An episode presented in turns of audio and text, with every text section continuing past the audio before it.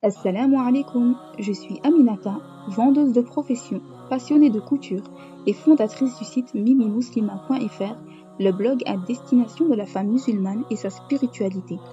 Je suis également l'auteur du e-book Nos influences aux amis, le modèle à suivre, actuellement disponible en téléchargement gratuit. Un livre qui vient nous rappeler sur qui nous devons prendre exemple afin de s'épanouir spirituellement. Consciente que de nos jours, il est difficile de se poser et s'accorder du temps pour lire, je souhaite partager avec toi, à travers ces podcasts, quelques lectures que j'estime importantes dans la vie de la musulmane et du musulman en général. Explications de hadiths, sagesse prophétique, histoire inspirante, tout ce qui pourra nous amener à une réforme et ceci tiré des livres de nos plus grands savants de l'islam.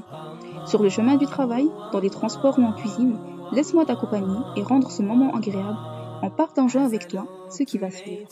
Bismillah les filles, commençons donc ces podcasts, Inch'Allah, par l'explication de hadith. Du coup, j'ai choisi pour cette série euh, le livre Les 40 hadiths de Nawawi, commenté et expliqué par Shir al-Fawzen. Sache, toi qui m'écoutes, que je ne ferai que lire l'ouvrage de ces deux grands savants, connus et reconnus par tous, alhamdulillah, et que je ne rajouterai rien de ma part. Du coup, s'il y a une, une information que tu ne comprends pas, je t'invite à directement au livre ou à une personne de science, Inch'Allah, qui sera plus apte à t'éclaircir un peu plus sur le sujet. Donc pourquoi est-ce que mon choix s'est porté sur cet ouvrage? Pour répondre à cette question, Inch'Allah, on va lire ensemble la quatrième de couverture. L'éditeur nous dit Le livre Les 40 Hadiths al-Nawawi est considéré comme un ouvrage exceptionnel et unique en son genre. Il fait partie des livres les plus répandus parmi les musulmans en raison de son importance, les gens de science se sont penchés sur son étude, son explication et son enseignement. Les musulmans ont accepté cette œuvre sans conteste et se sont appliqués à la traduire dans de nombreuses langues.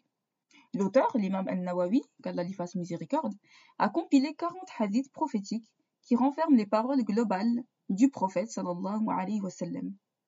Chacun de ces hadiths contient une des bases fondamentales de l'islam. D'ailleurs, les savants ont mentionné que la religion repose sur les principes mentionnés dans ce livre. C'est un trésor de jugement religieux et de principes fondamentaux de l'islam.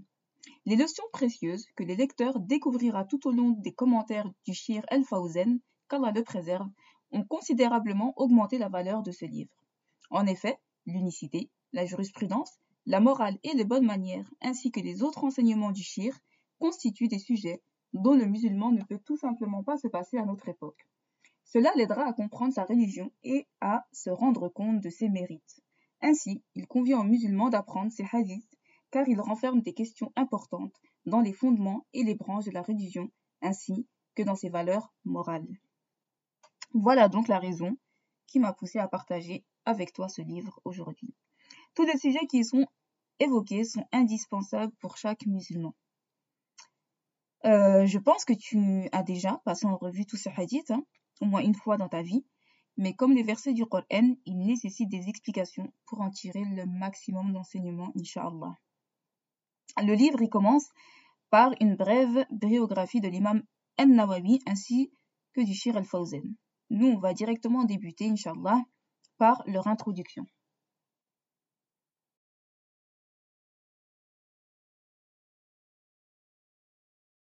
Alors, Shir al-Fawzen nous dit toutes les, louanges reviennent à Allah, le Seigneur des univers. Que ses éloges et son salut soient sur notre prophète Mohammed, sallallahu sur sa famille et sur l'ensemble de ses compagnons. Ensuite, ce livre s'intitule El Arba'in. Son auteur s'est limité à une quarantaine de hadiths, du fait de ce qui est rapporté au sujet de la vertu de celui qui transmet à la communauté 40 hadiths. Là, il cite le hadith qui dit Celui qui transmet 40 hadiths au sujet de sa religion à ma communauté Allah Ta'ala le ressuscitera au jour de la résurrection aux côtés des jurisconsultes et des savants. Et dans une autre version, je serai son intercesseur et son témoin au jour de la résurrection. Ainsi, l'imam Yahya ibn Sharaf al-Nawawi voulait obtenir cette grande récompense et ainsi sélectionna ces hadiths, qui sont tous authentiques ou bons, aux expressions courtes mais englobant beaucoup de significations, au sujet des bonnes manières, du comportement et des bonnes actions et des compila dans ce livre qui est court en taille mais énorme en profit et vertu. Par la suite, l'imam Ibn Rajab, qu'Allah lui fasse miséricorde, y ajouta dix hadiths pour amener leur nombre à cinquante. Il les commenta également dans son ouvrage Jami' al-Ulum wal-Hikmah, et il s'agit d'un commentaire empli d'enseignements profitables que l'on ne pourrait trouver ailleurs. C'est donc véritablement un livre regroupant la science et de grande sagesse, et il est très bénéfique, et c'est cela l'objectif voulu lorsque l'on compile une quarantaine de hadiths. L'imam al-Nawawi était un très grand savant spécialiste dans de nombreux domaines de la science. Il était un expert en sciences de hadith, en jurisprudence, en langue arabe, et ses écrits trouvèrent l'acceptation des musulmans. Ceci du fait de, et Allah est plus savant, sa bonne intention et sincérité envers Allah Ta'ala. Et ainsi ces livres ont apporté beaucoup de bien. Parmi eux, ce livre, Riyad al-Sali'in, l'explication de Sahih al-Muslim, et d'autres livres dans la, dans la jurisprudence shafiite. Il était donc un imam noble, Allah fit accepter ses livres et les musulmans en tirent bénéfice et ne cessent de s'y référer et de s'appuyer sur eux du fait de la science abondante et des grandes vertus, ainsi que l'excellence qui s'y trouve, qu'Allah découvre de sa miséricorde. L'imam al-Nawawi, lui, introduit le livre en nous disant toutes les louanges reviennent à Allah, celui qui subvient aux besoins des cieux et de la terre, le gérant de toute la création, celui qui envoya des messagers, que les, éloges d'Allah et son salut soient sur eux, à ceux qui sont également responsables, afin de guider et de leur enseigner les législations de la religion avec des preuves claires et précises. Je le loue pour ses bienfaits et lui en demande encore plus, de par sa faveur et sa générosité. Et j'atteste qu'il n'est de divinité digne d'adoration, si ce n'est Allah, l'unique, le dominateur suprême, le noble, le grand pardonneur, et j'atteste que Mohammed est son serviteur et messager, son bien-aimé et ami intime, la meilleure des créatures, qu'il honora avec le Qur'an, le miracle qui se perpétue dans le temps, et avec des sunan éclairantes qui guident ceux qui cherchent la guider.